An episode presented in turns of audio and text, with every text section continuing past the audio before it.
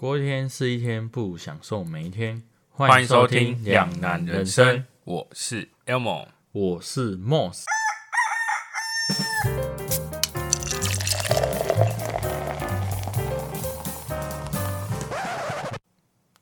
大家在生活中应该或多或少都有听过情绪勒索吧？那对于情绪勒索有多少了解呢？而情呢真的有脑海中那么恐怖、那么恐怖吗？为了让大家不害怕情绪勒索，我们今天就来聊聊如何避免情绪勒索，并分享我们曾经发生的故事。到底有多难念？那在今天的开始之前呢，我想要跟大家分享，就是我最近看了一部我觉得蛮好看的电影。该不会是不要再假装了，就是小木偶奇遇记。你这很不会配合哎、因为这一部呢，为什么我会觉得很好看？是因为它是真人版，然后它最近是在 Disney Plus 上面就是上映。那应该之前有进过电影院看过的，应该有看过这部电影。它其实还原度算蛮高，且其实整个故事性来讲是很贴合原本的小木偶的故事内容。那它也其实蛮感人。重点是，重点是，很多人很怕说那个真人版会有一个违和感。好险呐、他好险，他不是真的找一个人去演小木偶，哦、不然他是用动画。哦，所以他其实动画来讲，它其实算是很合理的，而且其实是好看，而且是反正就是不会让你觉得很突兀、很跳戏，然后配音啊什么的也做得很好。然后反正就是这一部我真的很推很推啦。如果说最近有 Disney Plus 的这些听众朋友，如果想看这一部的，是可以去看的哦。那你有你有发生什么事情可以跟我们分享吗？这个问题问的太突然了，我吓到了。好啦，有啦。我前阵子跟朋友出去，他因为我们去看夜景，然后他就说他不会开山路，我跟他说没问题啊，我开啊。嗯，然后就快要开到山路的时候，就是我们就下车交换嘛，结果开没有一公里，他跟我说还是他来开，然后我就跟他说，嗯，也是可以啊，你可以吗？他 说，嗯，我看你这个样子，我应该比你可以。太烂了，然后我们就下车交换了，但我也没什么好说的，反正反我也没有没有驾照，我有驾照。我们志愿役都会被逼迫要考驾照，所以我有驾照，只是就是我没有在开车而已。好，好了，这大概聊一下我们目前最近有发生什么事情，那就直接进入我们今天的主题。那我们今天想跟大家聊的是情绪勒索。为什么我会想聊情绪勒索？其实是情绪勒索应该是说，应该这样讲，它很常发生在我们的生活周遭，而且情绪勒索这个词也很常听到。那最常听到就是很多人会把它简称叫情情勒。那我们今天在聊着在讲的时候，尽量我也是用情勒好，怕情绪勒索四个字还蛮绕口的，这样所以你比较难念一点。那在情勒的上面的大家的认知来讲啊，你觉得它是好的词还是坏的词？我觉得它就是一个不好的词啊。对，因为毕竟勒索嘛，勒索让人家感觉就是很不舒服，然后去强迫别人去做一些事情。嗯，所以我就以字面上的意思来说，就是觉得它是一个不好的一个名词。那、你呢？我这样讲好了，我想让你去判断说它到底是好的词还是坏的词。但我先讲，它不管怎样都不会是好的词，但可能没有你想象中的这么坏。那最后结束之后，让你去评断说他为什么，他会不会是你真的想象中的这么的不好的一个词？因为其实情绪勒索，你就你的了解来讲，你就情绪勒索什么叫情绪勒索？我觉得情绪勒索就是去利用他人对你的在乎，或是一些尊重等等的，迫使他去做出你想要的行为举止。你再讲一次，因为你刚刚的那个对等关系好像不大对。反正你的意思是说，就是用他人的，就是其他人的，就是他人对，因为他人对你的在乎，去迫使他做你想他做的。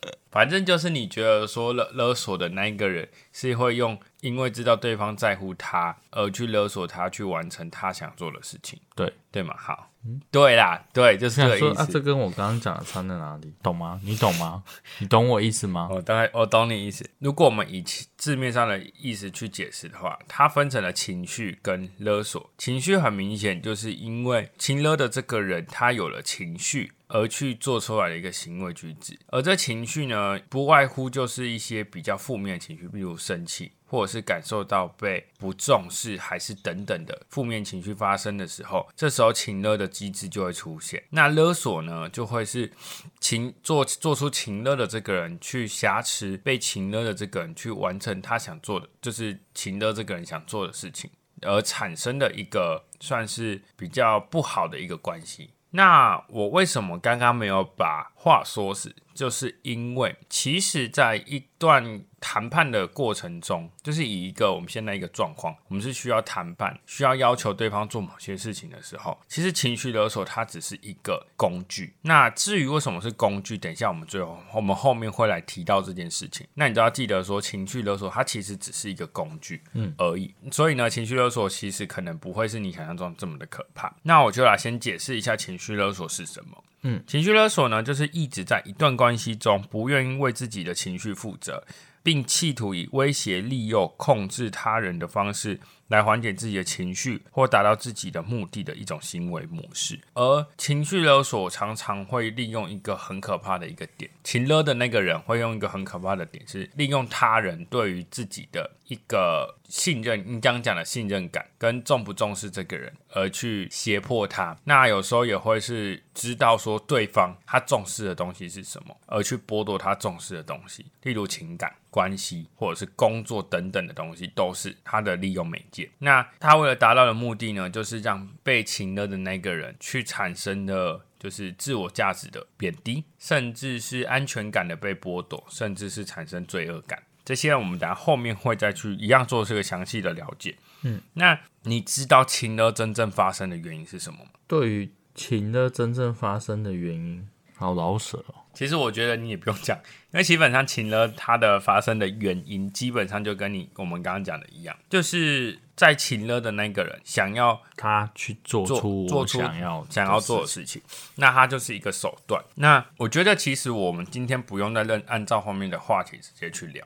那我是希望说，接下来我们换个方式，是我一先先把所有我想我们想讲探探探讨事情讲出来，再来去聊一些其他的事情。那你这从中你可以问我一些问，这样好像比较快，不然这样子我一直会卡住，我真的不知道怎么讲。简单来讲啊，情绪勒索的一个环节就是，情绪勒索的那个人，情勒的那个人会用对方的一些重视的东西，而去让他产生自我价值的贬低、安全感的丧失跟。罪恶感。我举一个例子，好，比如说，假设有一对情侣在吵架，然后男生会一直疯狂的去盯，就是去查女生的情，就是一直说你在哪里，去哪里，跟谁。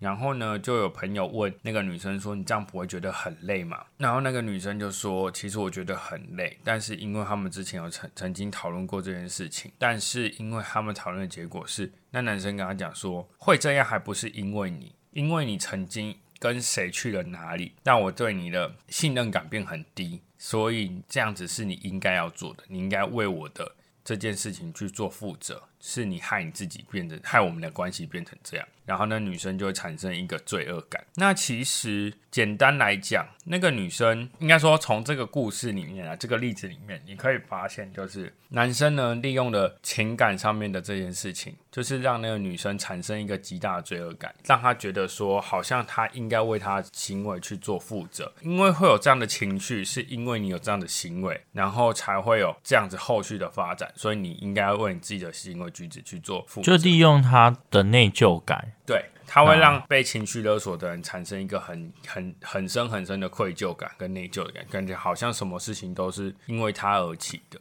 嗯，那你有想过说什么样的人很容易变成被情勒的人？重视对方的人，因为他就是利用我对你的重视，嗯，在乎，所以你讲的话才会有说服力啊。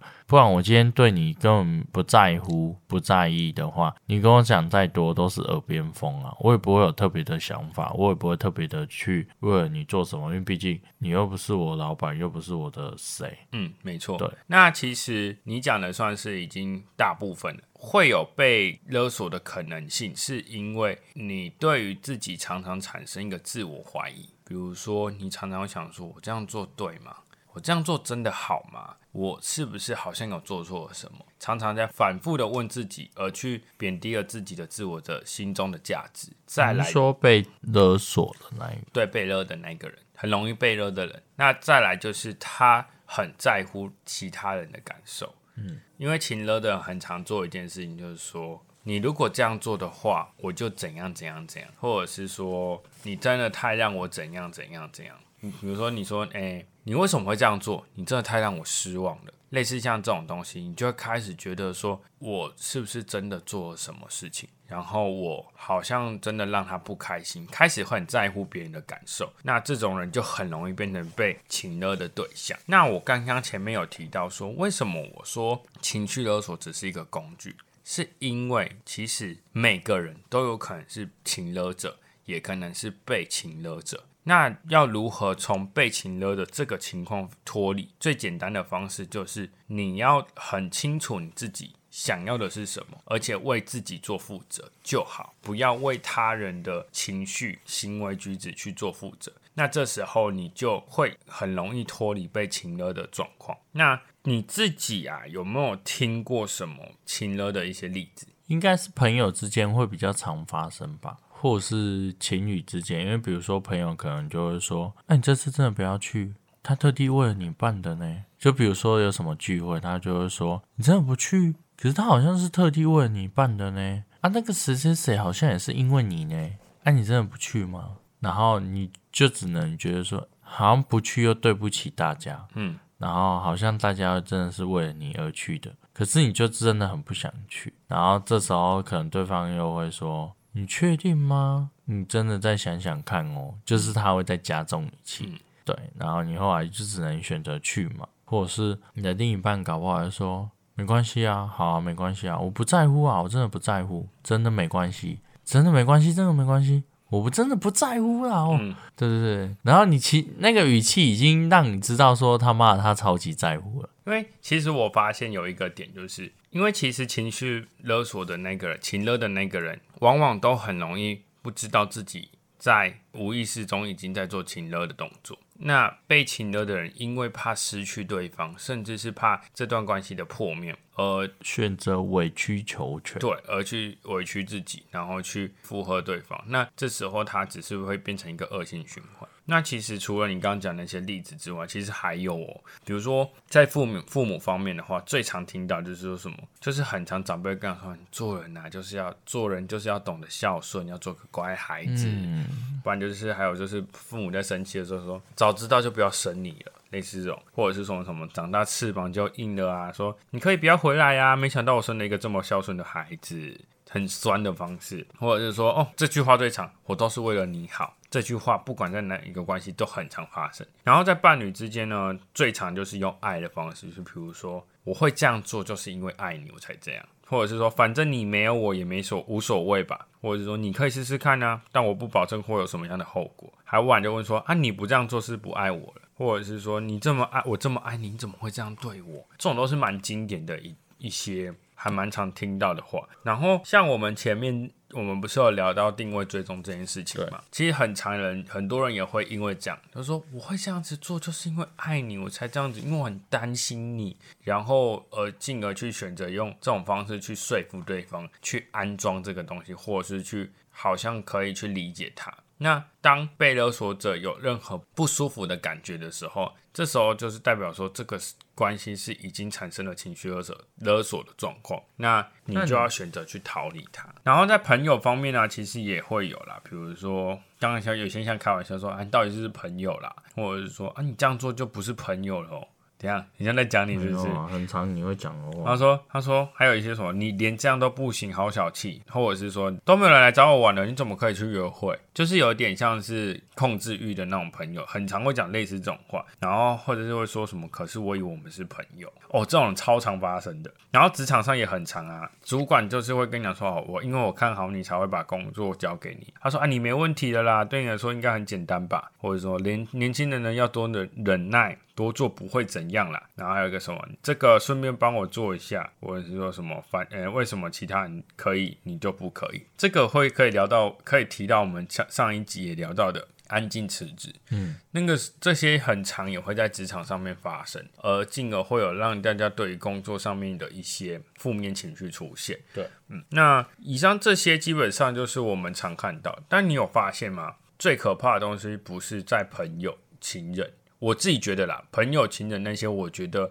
有点还好，但我觉得最可怕，对我来讲最可怕的是上对下的关系，例如爸爸妈妈对你。老师对小学生，甚至是上司对下属，这种我觉得他在关系上不对等的情况下，会让你对于情绪勒索，你只能默默的忍受这种事情，我觉得还蛮恐怖的。嗯，那你自己有想过说要怎么去避免情绪勒索的发生？试着去拒绝对方，然后不要太在乎他的感受，因为就是因为你太在乎了，导致于你绑手绑脚的。今天你没有那么在乎的情况下，他讲什么对你来说都是个屁，你根本不会再想那么多。那假设你今天还是很在意，还是很在意的话，你就去做别的事情，去转移那个注意力。我是这样子觉得，因为有些人还是会陷进去那个沼泽里面。嗯，对，所以你只能借由其他的事情去去抒发，去缓解这种情绪。嗯，因为我们刚刚有提到说。对对，最主要还是要设定自己的底线。对对对，没错，对对对，这很重要。因为其实好，你去 不要去在乎好，可是你没有设好自己的底线，将来这种事情还是会一再的发生。当你固定的底线，然后你开始试着去拒绝的时候，久了，其实对方就会很清楚知道你就是不喜欢。对，那如果他真的真的还是一直会这样强迫你的话，那像这种人啊，就是不适合当你的。朋友、情人，对，但是老板，对，然后家人的部分，其实你也可以选择慢慢的淡掉它。很简单，还有一个方法可以做，就是听听就好。你要不要做，取决于你。因为其实我为什么这样讲，在我们华人的思想里面，有一个很恐怖的东西叫做孝顺。孝顺这个词可以惯用在任何一个部分，而且你只要感觉不听爸爸妈妈话，就是不孝顺。比如哪个部分？比如说。叫你去成，叫你要结婚，但你就不想结婚，那不结婚是不是没有完成爸爸妈妈的想做的事情？那你就不孝顺，在别人眼里你可能就不孝顺。那如果讲到说生小孩这部分来讲，它也算是一种情绪勒索，嗯，它就会变成说，应该说在孝顺的建立上面，它会变成一种情绪勒索，你就会觉得说，好像没有去帮忙传宗接代就是不孝顺。所以其实，在华人世界里面，在对于孝顺这个点其实是蛮严重的一个情绪勒索，因为你没有办法好好做自己，你会因为在乎别人的感受而去选择去迁就自己，而去没有办法去顺从你自己的人生。对，那其实刚刚有提到说被勒索的这些人会有一些特点就是说他很常自我怀疑，很在乎别人的感受，甚至是会一直想要当好人。或者是害怕失去一段关系，就是会想要十全十美，但有时候有些地方是没办法双赢的，你必须做一个取舍。没错，你如果真的想要做一个双赢的局面，那就是把伤害降低，那其实就算双赢了。然后我刚刚前面也有在说到说，呃，其实为什么说情绪勒索不见得是这么的。恐怖是因为情绪勒索，它是一个对等关系。因为情绪勒索的要完成这个情绪勒索的环节，就必须要有一个被情绪勒索的人。那这时候被情绪勒索的人不跳出来被情绪勒索的话，这个关系就没办法成立。所以呢，适时的懂得拒绝对方，甚至是不要在乎他人的感受，是一件好的事情。当你发现那个人在情绪勒索你的时候，你就要让对方知道说，我。不在意你的感受，因为你不在意我的感受，所以我不用在意你的感受。因为你对我情绪勒索，就代表你不在意我的感受，你不在意我的有没有产生任何的负面情绪。所以说，要懂得去远离这些人。那其实有一个方法可以做，你当对方开始对你情绪勒索的时候，例如说，你到底爱不爱我？所以你到底爱不爱我嘛？吓到我！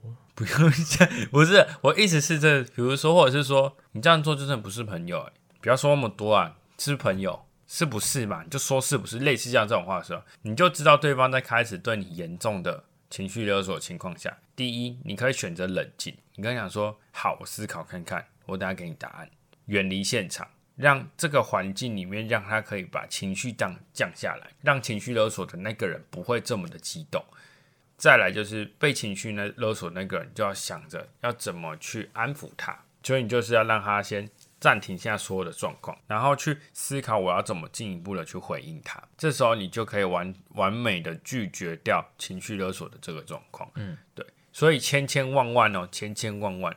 千万不要当成被勒索的最大的方法，就是不要在当下直接接受对方，哪怕对方是主管，哪怕对方是爸爸妈妈也是一样，长辈都一样。如果主管跟你讲这些的时候，你就想说好，老板我知道，我再回去思考一下，我再给你答案，去好好思考说你这个状况是要什么方式可以回应他。那你也不要怕伤害到对方，因为对方其实已经先伤害到你的情况下，你基本上也不用担心，因为都是互相的，人都是互相，不管他今天是什么身份，如果他今天不互相的话，他只会伤害你的话，其实他你再继续跟他相处下去，你也不快乐，久了你也会闷出病来。其实刚刚我们在讲例子的时候，我忘记讲到一个，就是我自己亲身的经验，就是我很常变成情绪勒索那个人。因为我有时候谈判过头，就是有点太激烈的时候，我很常会讲一些很情绪勒索的字眼。譬如，我没办法做比方，因为其实激动情绪来的时候，我就像一个，我我好像很少，你好像很少这样对我，我不会这样对你，好像都我这样对你。没有，其实我会这样对你，只是你没感觉，因为你可能也没有这么的在意。我必须说，因为其实我自己知道，说我在给施加压力给你，那这个其实施加压力在。如果你的情绪你自己对你自己的状态不稳定的情况下，你是很容易被我影响的。我必须说，因为像有时候我会跟他讲说，你这样做可能会有怎样的后果，会产生什么样很不好的状况，类似这种东西，就是我让你感受到，其实如果严严重的来讲，或感受到哦，他这个事情的严重性跟害怕的感觉，其实这个多多少少都是情绪勒索。嗯，对。那如果说你又站不住脚情况下，你如果又是真的很往心里去的话，基本上你的情绪就会被影响。那我自己在很长，就是跟我之前跟 Ko 神会吵架的时候，也是呃很长情勒情绪勒索他。这时候我知道我自己很激动的时候，或者是他也开始有点要情勒我的时候，我就会说，我就真的会跟他讲说，哎，我现在没办法跟你谈这个，我们先冷静下，我们先不，我先我想先冷静，我会这样讲，然后就让这段这件事情先放掉。如果对方不想要冷静。那这个，那哦，这样那这样就是另外的状况。那个这个有点难解，必须说这个有点难解。我最近是因为我知道我很可能会因为有一些情绪上的字眼出现，嗯，所以我会选择说，在这个情况发生的时候，我会选择先自己冷静。很多事情我就会先选择先听，然后听完之后我再思考一下我到底有什么问题，嗯，尽量不要做到情乐的动作。那其实今天会想聊这一集，还有一个很大的原因，是因为我应该说，在大家的认知里面，对情乐真的是一个很不好的事情，好像所有的情乐都怪给情乐的那个人，但其实很大的一部分都是追根究底还是被都是都有问题。那其实他们有这么恐怖的原因，是因为被情乐的人不接受这个情乐的情绪，这时候情乐就不会成立。你就不会觉得情勒这么可怕，对，所以你不要不要再把所有的事情怪给情绪勒索的那个，因为被情勒的人也有问题，因为你没有办法说出你自己的想法，想法，你也对你自己产生了很多的自我自我价值的否。我觉得如果你没有办法讲出，如果你没有办法讲出你自己的想法的话，对方也不知道你在想什么，那久了他可能，哎，你一开始答应，后来就不答应，他就会觉得说你变了。对你以前不是这样的，嗯，然后后来导致他可能会跟你讲别的用词，去达到他想要的效果。对，然后你也不能一昧的去接受所有看似不合理的要求，只因为你害怕，只因为你觉得这段关系你想要珍惜。但如果真的一段好的关系，如果是好的朋友，这种事情讲开还可以继续当朋友，就是好朋友。这种事情讲开没办法当好朋友，那就是谢谢再联络。好。屁哦！那你你有对我情绪勒索过？什么时候啊？不要再讲了，我真的不记得。我我跟你讲，情绪勒索的人通常不会真的。可是你的情绪勒索感觉都很弱，因为我都没。因为我会去，我就跟你说，我我其实，在内心已经情绪勒索你过一次了，就是我可能已经想过我要怎么去回你，让你感受到不舒服。啊，结果我都我想到，我终于知道为什么我没感觉了，因为我都会嗯好没有，因因为主要是因为我后来还是会转换一个方法，比如说我很想要威胁你说，你如果真的这样不想做，那就不要做，好，类似这种话。哦我有有有一次你这样跟我讲，我为你好，对啊，反正我就类似我我会，其实我自己坦白讲，我自己也拿准说你可能会讲好或怎样，然后就让这件事情发生，也有可能是，所以导致我不想去做情乐的那个人，因为我知道这个你你那天后来还有跟我讲别的，讲什么？跟我说好啊，你认真，我问你，嗯，哦，那就哦哦，我好像就说哦好，那就那就先那就怎样怎样怎样，然后说呃，只开始跟你讲说，如果这样放弃会怎样怎样怎样，我好像讲这些吧。对啊，我就回他，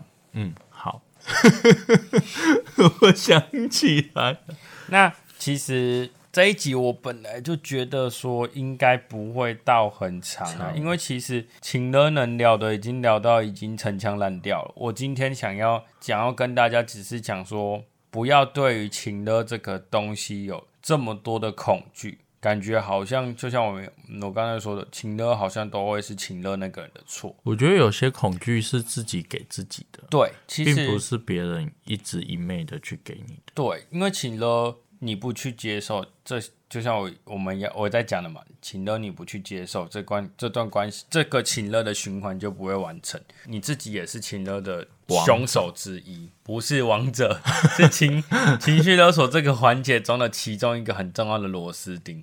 如果你接受了，那这个情乐就会完成；如果你不接受了，那就不会完成。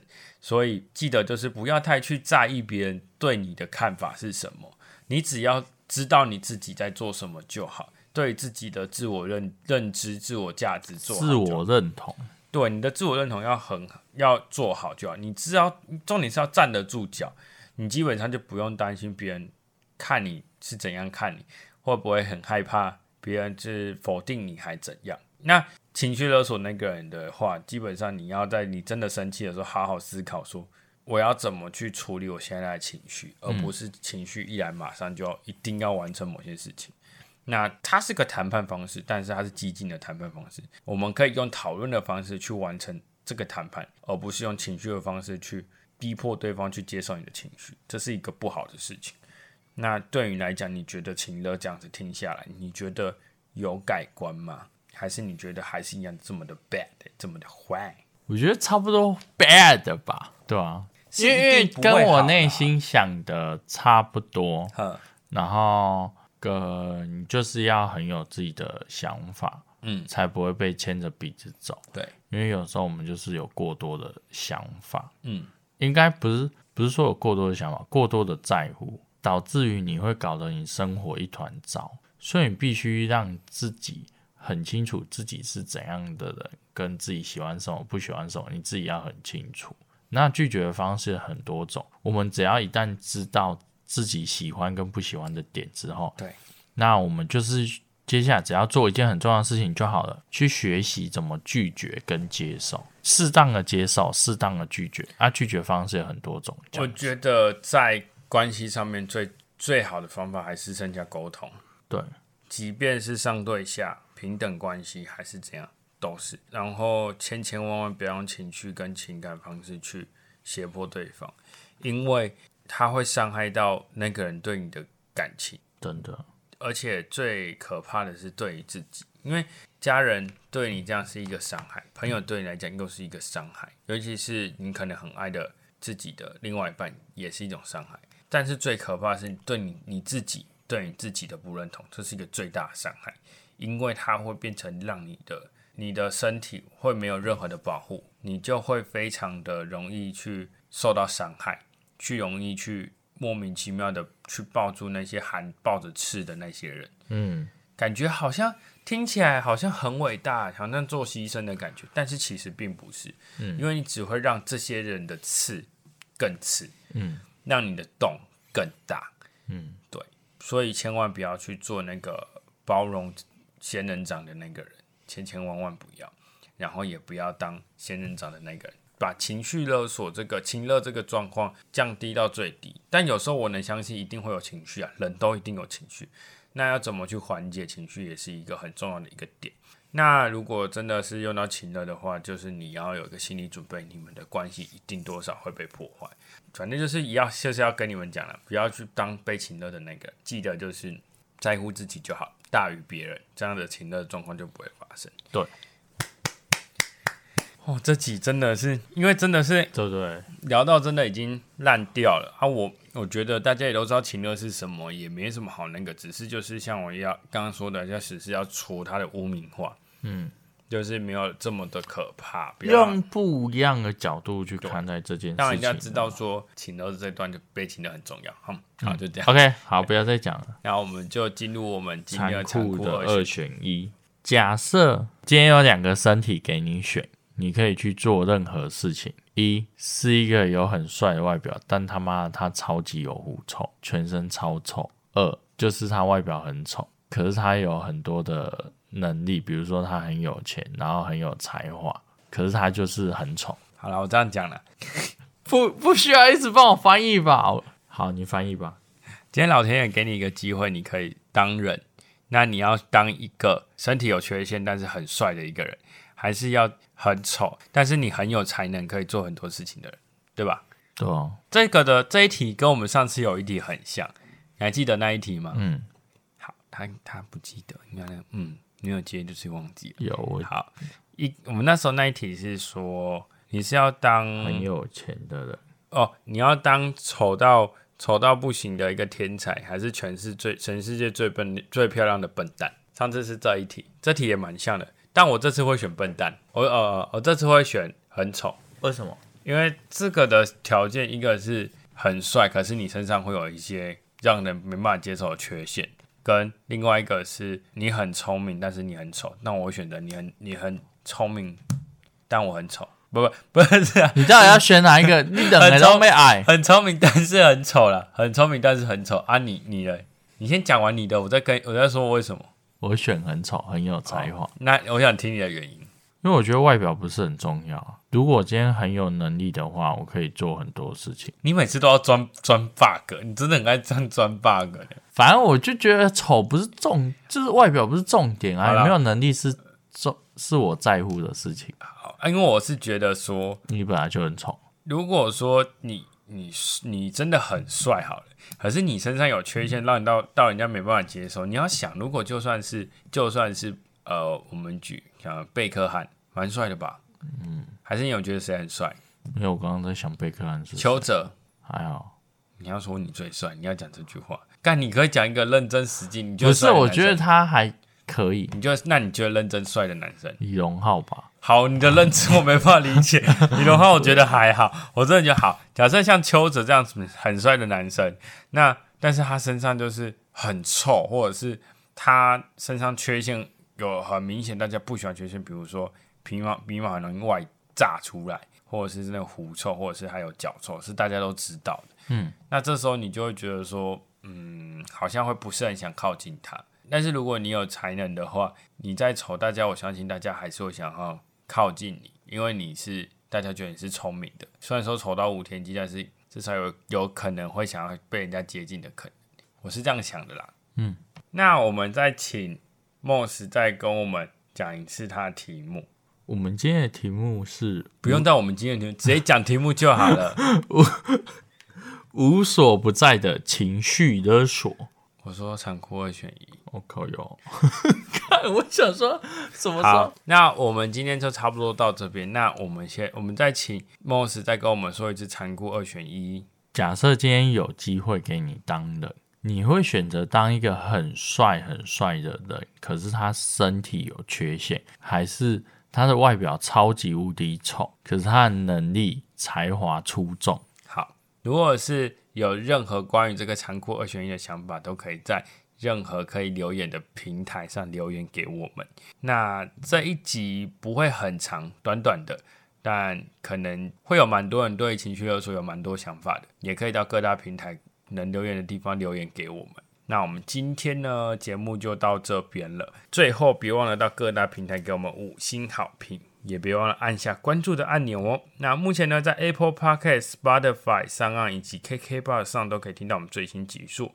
如果想要留下你的意见啊，可以在 Apple Podcast 和 Spotify 以及我们的 IG 上留言。最后，如果想要抖内我们的话，可以到上岸的赞助按钮上面按下赞助，以及留下你们想说的话哦。那我们就下一集再见喽，拜拜。拜拜。